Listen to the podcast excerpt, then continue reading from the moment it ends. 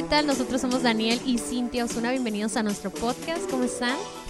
Qué alegría, Cintia, poder volver a hacer esto. Como que de repente se nos acumula la chamba y, a veces pensamos que, ahí va a quedar la cosa, pero estamos tan, tan contentos por los comentarios que hemos estado escuchando, ¿no, Cintia? Sí, me encanta, me encanta y la verdad es un... Eh, últimamente que he conocido personas que me dicen que están pasando por algunas situaciones les digo, ¿sabes qué? Mira, quiero que escuches este programa. A lo mejor a ti te puede pasar lo mismo, que tengas un amigo, una amiga que está pasando por una situación difícil y conforme vayamos avanzando en este podcast vamos a tener muchos más temas pero pues ahorita hemos estado hablando eh, de muchas realidades, ¿no? Es, yo creo que por eso le gusta y nos gusta mucho hablar en este podcast, porque son temas muy reales, muy actuales, ¿no? Sí, de hecho, Cintia, son, son, estamos viéndonos punto por punto por el libro, pero ahora pudiendo expandir, ¿no? O profundizar a detalle en cada tema, porque son tantos temas los que nos quieren dividir como matrimonio que, que realmente vale la pena dedicarle un segmento, un, un episodio a cada agente de división. Sí, y aparte podemos platicarles un poquito más de dónde surgieron esas ideas, no tanto las propias en nuestro matrimonio, pero también como otros ejemplos, ¿no? Que hemos vivido en consejería y actualmente también cómo nos afecta a todos en, en la actualidad. O sea, Daniel y yo no somos exentos de todos estos temas. Siempre estamos uh, descubriendo que de repente se quieren volver a interponer entre nosotros, pero nosotros somos indivisibles, así, que no nos, nos dejamos Oye, ya te dije que me gusta mucho cómo hablas. Mm, creo que sí. Creo que sí me lo has muy bonita tu voz, pero bueno. Eh, fíjense, en Génesis 2.24 dice, esto explica por qué el hombre deja a su padre y a su madre y se une a su esposa y los dos se convierten en uno solo. Y me encanta porque, Cintia, esta es, esta es la fórmula del matrimonio. es, una fórmula muy sencilla. Es un hombre, una mujer, que dejan a su padre y a su madre y se unen en, matrimonio, ¿no? Eh, por parte de Dios, ¿no? Se convierten en uno solo. Y la verdad es que, aunque parezca tan sencilla la fórmula, hay mucha gente que no lo está viviendo o que lo vive a medias, ¿no? Y especialmente en este tema de dejar a tu padre y a tu madre. Fíjate que es uno de los pasajes más conocidos sobre matrimonio. O sea, Dios, eh, Dios no, en toda su palabra nos habla de muchas cosas, ¿no? Este eh, de nuestra relación con Él, de lo que Él espera de nosotros. de muchos temas habla y, vemos un énfasis en el matrimonio y uno de los versículos, versículos más importantes que más recordamos en la boda, que más se hablan, es el dejará a su padre y a su madre y se unirá a su mujer. Sin embargo, es uno de los, de los problemas más gruesos que vivimos, sobre todo en una cultura mexicana que es muy de matriarcado o de, o sea, o de paternalismo, ¿no? O sea, de muy de familia y de mantenerte conectado con tu familia. Es, es típico encontrarte con amigos que de repente no puedes ir a comer con ellos un domingo porque te dicen, es que tenemos que ir con la familia y si no vamos se van a molestar, ¿no? O, o, o que quieren tomar unas vacaciones y, y, no pueden tomar vacaciones que no sea ir con toda la familia, ¿no? Y a pesar de que eso es algo muy bonito, o sea, es algo muy padre generar estos lazos familiares, sí puede llegar a causar problemas o, o, el simplemente el no poder disfrutar de tu soledad con tu pareja, ¿no? O sea, algo así. Fíjate que está muy interesante que mencionas la palabra lazo, ¿no, Cintia? Porque eh, lazo es, es algo que tú voluntariamente estableces, es, es algo que es para unir, no para controlar, ¿no? Cadenas son para controlar, pero muchas veces la, la, la, relación con los padres se vuelve una cadena, se vuelve una presión y empieza a dividir el matrimonio, ¿no? Fíjate, esto sucede desde que las parejas, eh, me encanta porque en el libro dice, eh, tenemos que estar listos para dejar a nuestros padres antes de unirnos a, otras, a otra persona, ¿no? O sea, esto debe ser un proceso de desprendimiento que vivimos antes de casarnos, o sea, no es el día en que te casas porque te va a costar mucho trabajo. Sí, yo creo que eh, cuando se da natural, o sea, cuando se da en un ambiente sano, natural, eh, no es que ya no quieras estar con tus papás, o sea, los amas. Yo, yo creo que amamos a nuestros padres, pero algo dentro de nosotros empieza como a, a crear esta hambre de tener tu propio espacio. De hecho, mucha gente en vez de casarse se va a vivir solo, ¿no? Y no creo que, no digo que esté mal, no digo que sea también la mejor opción, sin embargo, yo creo que es parte de este desprendimiento, de esta idea de que ya terminaste tu carrera, ya estás trabajando, ya estás creando recursos, ya eres un poco más independiente, muchas veces ya traes tu carro, ya le pones gasolina y obviamente requiere de mucho esfuerzo y muchos hijos eh, eh, yo creo que podemos expandir este tema, ¿no? Ya sea porque sea cómodo para ellos, siguen dependiendo de sus papás, o tal vez los papás son muy sobreprotectores y nunca les enseñaron a trabajar, a salir. Por ejemplo, yo me casé muy joven, así que no soy muy, muy buen ejemplo de eso, ¿no? Pero sí mis papás me permitieron trabajar, irme en camión a, a, mis trabajos. Sí, funcionabas con cierta independencia. Ajá, entonces ponle que ya después de la, ya no en la edad en que yo, en que yo me casé, yo, me casé a los 19 años, pero pongamos una edad promedio en la que estás terminando tu carrera, en la que ya has experimentado pues los retos de la universidad, donde ya estás eh, trabajando a lo mejor en algo más formal de ocho horas y donde ya estás siendo responsable y como que dentro de ti se enciende un chip. Ahora, yo sé que chip se oye muy noventero, pero se enciende algo dentro de ti como yo quiero mi propia familia.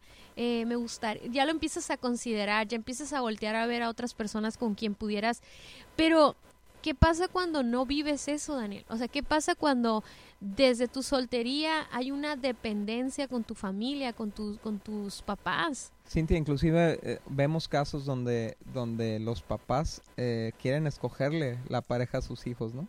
Y esto y esto es un es un peligro. Pues obviamente es muy importante considerar la opinión de los padres porque tienen una perspectiva completa de nosotros. Pueden ver otros ángulos que no estamos viendo. Es bien importante escucharlos en el proceso de, de, seleccionar pareja. Pero la decisión final de con quién te vas a casar tiene que ser tuya. Nadie la puede tomar por ti porque tú eres el que vas a vivir toda tu vida con esa persona ¿no? Dios nos pone los estándares no en la palabra podemos encontrar lo que Dios desea de nuestro matrimonio y aunque no sean directa la instrucción, podemos, podemos ser creativos. Por ejemplo, si Dios no está diciendo de qué quiero de tu unión, quiero hijos que sirvan. Bueno, eso quiere decir que yo tengo que casarme con una persona que, que tenga esa intención, que tenga esa visión, esa expectativa de vida. A veces las instrucciones de Dios no van a ser tan directas, pero me, pero me dan no van a ser nombres, pero van a ser criterios, ¿no? Muchas veces estamos esperando el nombre, pero hablando ya de cómo los papás se involucran, se pueden involucrar desde que estás escogiendo pareja, también se empiezan a meter cuando empieza la planeación de la boda, ¿no? y los papás quieren quieren escoger dónde va a ser. No, no vayas a decir algo. No, no, voy a, tratar de contenerme, pero pero ¿cómo puede ser posible que, que muchos padres desde el desde antes de que se casen los hijos ya le están poniendo unas cargas insoportables económicas ahí para tratar de agradar a, a los compadres y a los amigos y, y quedar bien con la sociedad, aunque para ellos representen entrar al matrimonio completamente endeudados, ¿no? Entonces, eh, yo, yo pienso que si padres nos están escuchando, tienes que ser muy sabio de, de, saber hasta qué punto tienes que influir en tus hijos, opinar, eh, apoyarlos, pero después dejarlos tomar esa decisión, porque si no, eh, Cintia, si no, si no rompemos ese proceso de dependencia funcional de nuestros padres, vamos a ser unos inútiles dependientes toda nuestra vida, ¿no? Sí, y, muchas veces hasta los mismos papás se están quejando. Es, que eso es lo incongruente. Es un, ciclo, ¿no? Ajá. O sea, el hijo se queja de sus padres y el padre se queja de los hijos, pero no cortamos con ese, con ese lazo, como lo decías hace rato, ¿no? Entonces, vemos esa, esa problemática y yo creo que si nos están escuchando jóvenes, eh, nada más para pasar a los siguientes puntos tú tienes que entender algo que, que, nosotros constantemente lo decimos. Dios ya te dejó los criterios para escoger a, un, a una esposa o a un esposo. Ni siquiera Dios te va a revelar un nombre así como que se te va a aparecer. Existen casos extraordinarios donde Dios, donde personas tienen la sensibilidad de escuchar a Dios, pero aún así o sea, que tienen la sensibilidad de que Dios les muestra hasta la persona. Yo no dudo que eso pueda suceder porque Dios es soberano y si a Dios le place lo va a hacer. Pero en general, nosotros vamos a escoger. Y, muchos líderes de jóvenes o muchos papás creen que tienen la responsabilidad de guiar tanto a sus hijos o tanto a sus discípulos que hasta les tienen que decir con quién casarse. Y eso es un error, porque tenemos que enseñarles a ser valientes, a tomar la decisión, porque al final del día la demostración de amor más o sea, en, este, en ese sentido, ¿no? Eh, de mostrar amor a una persona, es decirle, quiero casarme contigo y estoy dispuesto a, conozco suficiente de ti, lo bueno y lo malo, y estoy, estoy dispuesto a vivir contigo toda la vida. Entonces es una decisión que tenemos que dejar que nuestros jóvenes y nuestras jóvenes, hombres y mujeres, perdón, o sea, que, que tomen, que tomen esa decisión porque si seguimos, si seguimos eh, sobreprotegiendo, entonces no les damos la oportunidad de aprender, ¿verdad? Yo, yo, mientras no tenga nada que ver con un pecado, no tenga que ver con algo que pueda eh, incluso dar un mal testimonio. O, sí, o- que se vea visiblemente desastroso, que sean razones de demasiado peso, este, pero, pero la mayoría de las veces tiene una, tiene que ver con gusto, ¿no? O, o- o con criterios muy O personales. también ¿no? con, con el estatus económico del momento. Pero, por ejemplo, cuando nos casamos tú y yo no teníamos nada más que la carrera, ¿no? Y, y un futuro y muchas ganas de trabajar. Pero nadie pudo señalar un problema de carácter con el que pudiera ser una alarma, un foco rojo, ¿no? Así es. Entonces, a mí me encantó y lo platicaba hace, un- hace unos... No me acuerdo realmente con quién lo platiqué y no lo voy a decir, obviamente, pero yo les platicaba que yo admiro mucho la postura que tuvo tu mamá y mi mis papás y mi- incluso nuestro líder de jóvenes cuando llegamos a decirles que queríamos casarnos. O sea, lo que nuestro corazón deseaba era, era eh, la bendición, pero no nosotros a veces necesitamos esa aprobación de nuestros papás, pero porque traemos mucha inseguridad. Entonces, a veces lo que una pareja, ya en una edad más prudente, no como la mía, necesita es que una, que una pareja adulta le diga, te doy mi bendición. No te estoy diciendo que va a ser todo perfecto. Te puedo hasta señalar tus áreas de crecimiento donde vas a batallar, pero necesitamos darles esa, ese empujón, pues, ¿no? Pero muchos, muchos matrimonios ya empiezan con, el, con demasiada, o sea, quieren demasiada aprobación de sus papás. No sé si me explico, y, me yo quiero ir hasta ese punto, un, ¿no? un adulto, o sea, si tú eres un adulto maduro, ya llega un punto donde tienes que tener el valor de tomar tus propias decisiones y enfrentar las consecuencias de ellas, ¿no? Porque es muy cómodo que alguien más tome tus decisiones, pero la vida adulta se trata de tomar tus propias decisiones y vivir las consecuencias de ellas. Obviamente tienes toda la sabiduría de Dios a tu disposición en la palabra para tomar buenas decisiones, pero fíjense, una, una forma en la que nuestros padres se pueden estar entrometiendo en nuestro matrimonio es cuando comparamos. Y, y Cintia, es bien interesante esto, porque a pesar de que, digamos, de- dejemos a nuestros padres, que eso es bien importante, bien clave para todo el que se quiera casar, no te vayas a vivir a la casa de tus papás o de sus papás, por favor, es el peor error que puedes hacer iniciando. O sea, e- e- es, ir directamente en contra de este pasaje de Génesis que dice, dejarás, ¿no? Literal, tómenlo literal. Ajá, tómalo literal, dejarás, romperás, cortarás, eh, dejar económicamente, dejar funcionalmente, dejar en todos los aspectos. Pero algunas veces nos independizamos, nos vamos a una nueva casa a vivir con nuestra pareja, pero nos traemos en el corazón a nuestros papás. ¿En qué sentido? Que estamos comparando a nuestro esposo o a nuestra esposa con, con nuestros padres, ¿no? ¿Cómo es esto? Por ejemplo, eh, no sé, tu esposa a lo mejor no sabe cocinar muy rico todavía porque apenas es una esposa primeriza y tú la estás comparando al estándar de, de, de, de, ¿cómo se llama? De preparación de alimentos de tu mamá, o sea, que ya tiene 30 años de, de- experiencia, ¿no? Oye, pero ya, yo ya, yo ya, yo ya, ya pasé esa prueba. A mí, a mí me sorprendes muchas veces con lo que cuando haces de comer cuando cosas. llego a hacer de comida. Cuando- no, no, sí haces muchas veces, pero lo No, haces... la verdad a mí me encanta que vaya mi suegrita a la casa porque nos hace comida muy rica. También mi suegra, pero pero yo ya no te comparo. Es más, yo nunca te he comparado con la con la forma de cocinar de mi mamá, porque no me casé con mi mamá, me casé contigo, ¿no? Sí, pero también hacemos lo mismo eh, las mujeres. Y puede ser a lo mejor cómo se involucra con los hijos o si es handyman, de que le ayuda a poner todos los cuadros y a lo mejor tu papá hacía todas las cosas y, y tu esposo no lo hace. Pero es, es- ese, ese tema es bien, bien importante porque así como hablábamos del esposo ideal, ¿no? Que no existe, no está ahí. También el esposo, el papá no está ahí, o sea, la mamá no está ahí físicamente, sin embargo está dividiendo nuestro matrimonio, nos estamos sintiendo comparados y eso nos lastima porque tal vez yo nunca voy a cocinar igual que mi suegra, o sea, o nunca voy a hacer eh, a lo mejor X, X característica, ¿no? O sea, Sí, o por ejemplo lo que mencionabas eh, de la economía, ¿no? A lo mejor ella viene de una familia donde el padre tiene un nivel económico altísimo y el hombre con el que se casó apenas va empezando, ¿no? Su, su trayectoria profesional, sin embargo le empieza a exigir y a demandar lo que el padre podía darle, ¿no? Y esa es una manera en la que el padre indirectamente está dividiendo a, a los hijos, ¿no? Sí, pero y- bueno, y también a veces lo que sucede es que el papá o la mamá sí está sembrando. Ajá. Yo, yo, yo creo que seamos realistas, seamos realistas. Gracias a Dios, miren, en serio, no es porque estamos grabando en, en vivo aquí esto, pero yo creo que Dios nos ha bendecido mucho con los papás que tenemos porque han sido muy prudentes, han sido, nos han sabido soltar. Y algo que yo aprendí cuando hablamos de este tema hace unos años es que si no soltamos como papás, no dejamos que crezca, que crezca la pareja. Claro. Porque, eh, o sea, biológicamente, nuestros hijos son lo mejor de cada uno de nosotros. Y si nosotros los seguimos reteniendo en nuestras vidas, no dejamos que ellos vivan todo lo que pueden experimentar. Simplemente nosotros nos cambiamos de ciudad a los dos, tres años de, de, de, estar casados, nos vinimos a vivir a Tijuana y luego de ahí nos fuimos a Guadalajara hace, hace tres años, ¿no? Y yo me imagino que ha de haber sido un proceso muy duro para nuestras familias el hecho de que ya no íbamos a estar todo el tiempo en las reuniones, el que no, el que pues no vernos simplemente y, fue duro para nosotros, pero muy duro para la familia y para los papás. Sin embargo, ellos dejaron que nosotros saliéramos a vivir nuestro propósito y lo que Dios quería hacer.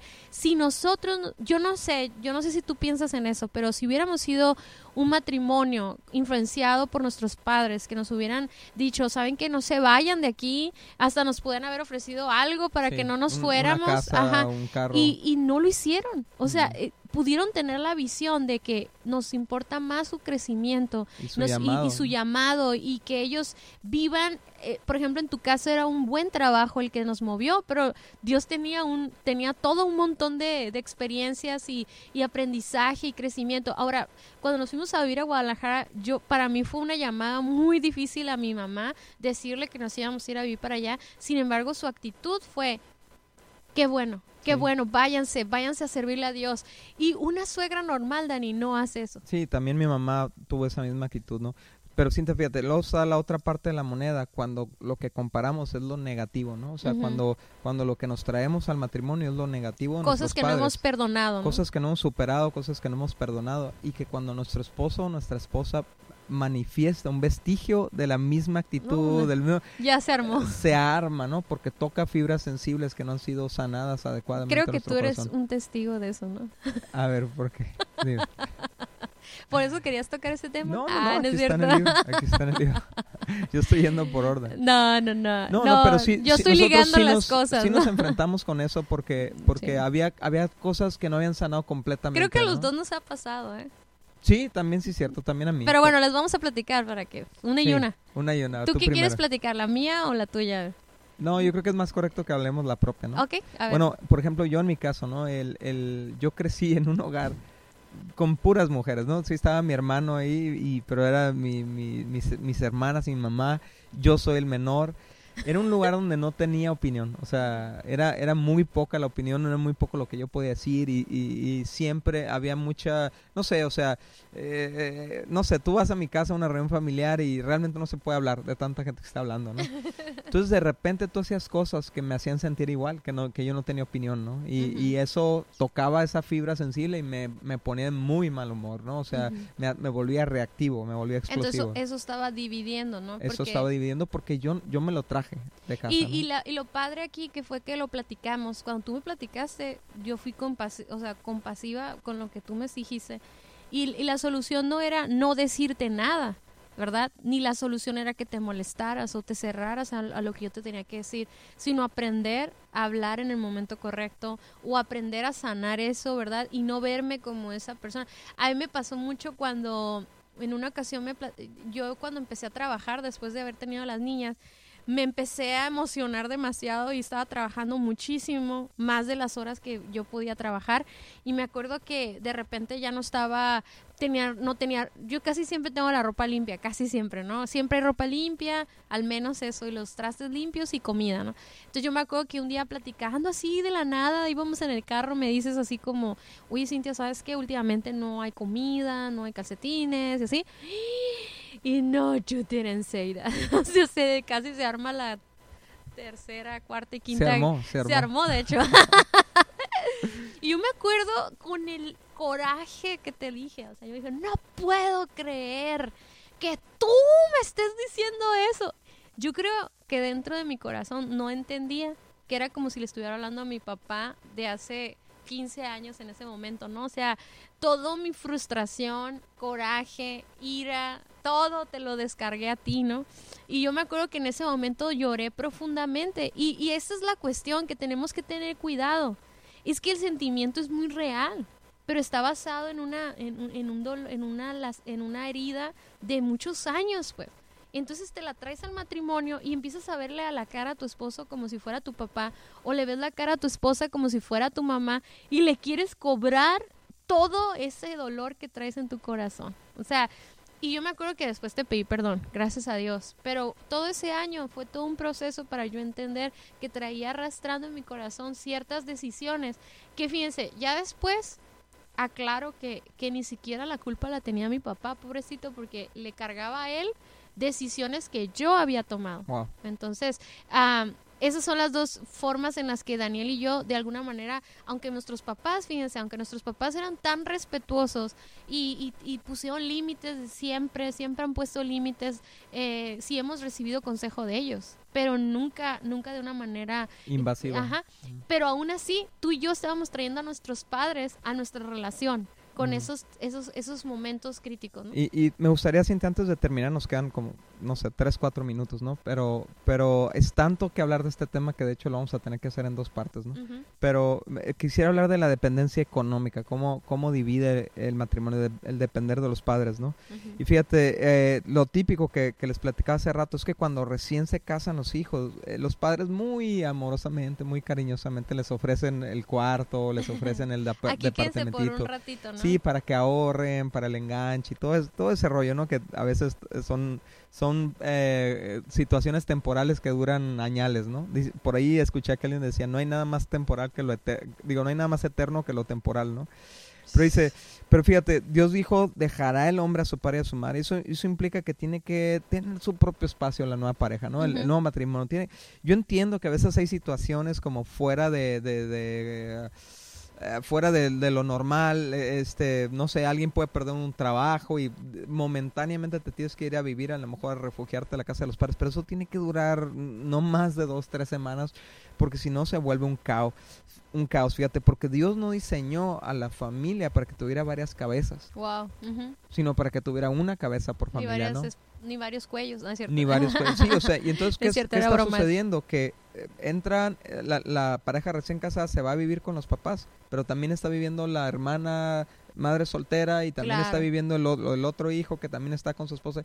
Y es un es un caos porque hay muchas cabezas no o sea hay hay, hay, hay, hay varios núcleos familiares coexistiendo y entonces lo que empieza a pasar es que empieza a haber roces. Por ejemplo se empiezan a infiltrar los problemas de otros lados de otras ramas de la familia al matrimonio, que está recién no y sabes que es producido, yo he visto que al hijo no le molesta tanto porque como está acostumbrado a, las dinámicas, al que ahí el que sufre un poquito más es el yerno, ¿no? La, o la nuera.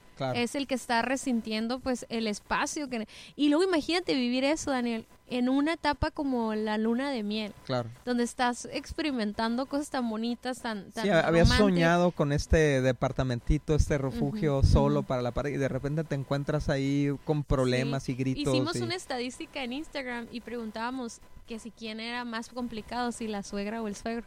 Y de, ciento, de 158 personas ganaron, ¿quién crees que ganó? La suegra. Obviamente. Pero haz de cuenta una cantidad increíble. Ay, se me apagó el celular, pero e, es, son 144 contra 14. Wow. O sea, la, suegra, porque fíjate, a pesar de que el esposo es la cabeza, eh, en México vivimos un matriarcado. Y entonces el esposo se va a trabajar, el suegro se va a trabajar y luego se queda la nuera en casa luchando con, con la autoridad de la, de la suegra. Ajá, y entonces hay como dos reinas, ¿no? Sí, y además las mujeres somos muy emocionales. Entonces empieza un conflicto donde el hijo, que de hecho yo leí un libro que les recomiendo mucho que lean, que es del matriarcado y el machismo de México, son las raíces, es impresionante que esto sucedió, o sea, las, las mujeres españolas llegaron a, llegaron a México. Diez años después de la conquista. Después de la conquista. Y había mujeres que habían tenido hijos con los españoles. Y de repente el hijo, ¿verdad? Eh, tenía una mamá sacrificada que había sido, que se convirtieron en las sirvientas de las españolas y todo. Y luego cuando se casaban, el hijo con este dolor de, pues mi mamá me sacó adelante, mi mamá me, me protegió, mi mamá me defendió. De repente la mamá era la jefa y las hijas, la, la, perdón, la esposa la esposa cómo iba a competir contra el contra el poderío que tenía la mamá sacrificial. El, lugar de idolatría que tenía la mamá. Entonces el, hijo queda en un lim, o sea, el hijo queda en una en una situación súper súper difícil, o sea, donde ama a su esposa, ¿verdad? Quiere que esté cómoda, pero al mismo tiempo tiene a su mamá que que tiene un lugar muy grande en su corazón.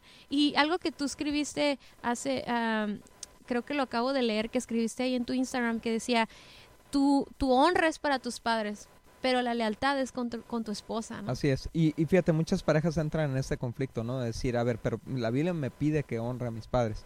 Sí, pero cuando tú cortas y te independizas, la honra, la, la obediencia desaparece de la honra, ¿no? Y nunca va a estar por encima la honra a tus padres de la honra a tu matrimonio. Por ¿no? eso es mejor, o sea, es, a eh, tener su propio sí, espacio, mira, ¿no? sabes que mira, si son novios, yo, yo, yo creo que a veces pasa, Daniel, con novios que son, que son cristianos, o sea, que, que aman a Dios, que siguen a Jesús y que quieren hacer las cosas bien y que se andan quemando, la verdad.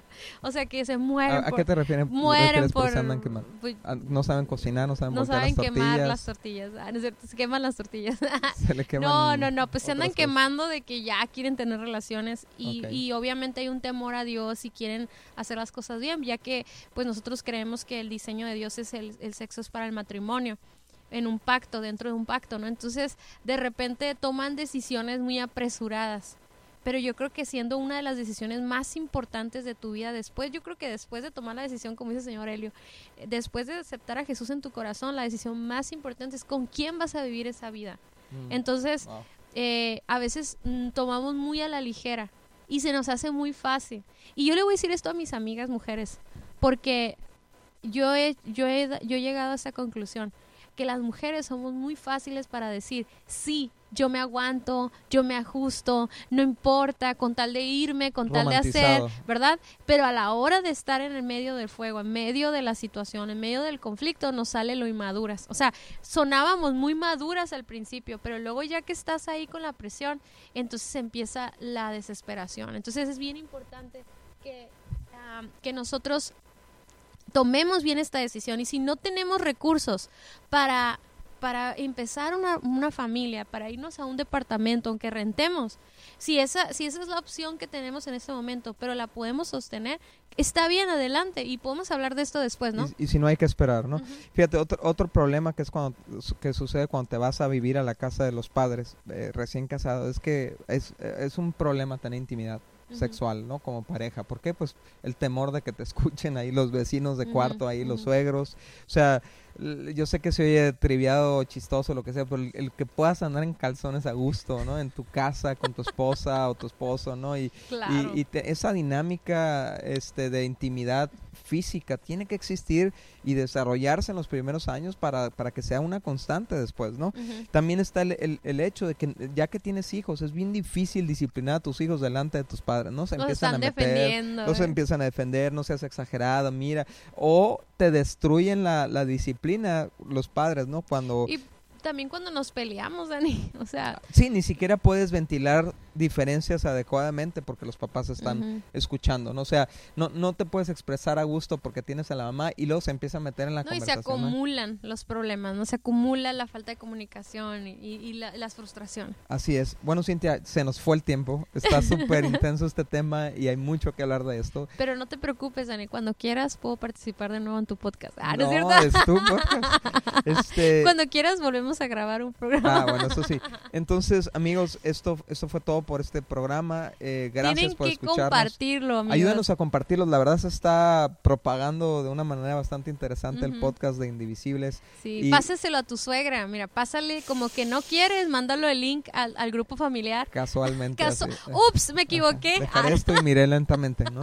Y no, no, no, pero la verdad es que lo que estamos viendo, los mensajes que estamos recibiendo al inbox de. Instagram de Somos Indivisibles están increíbles, ¿no? De sí. parejas, o me gusta mucho cuando la gente nos dice, me identifiqué.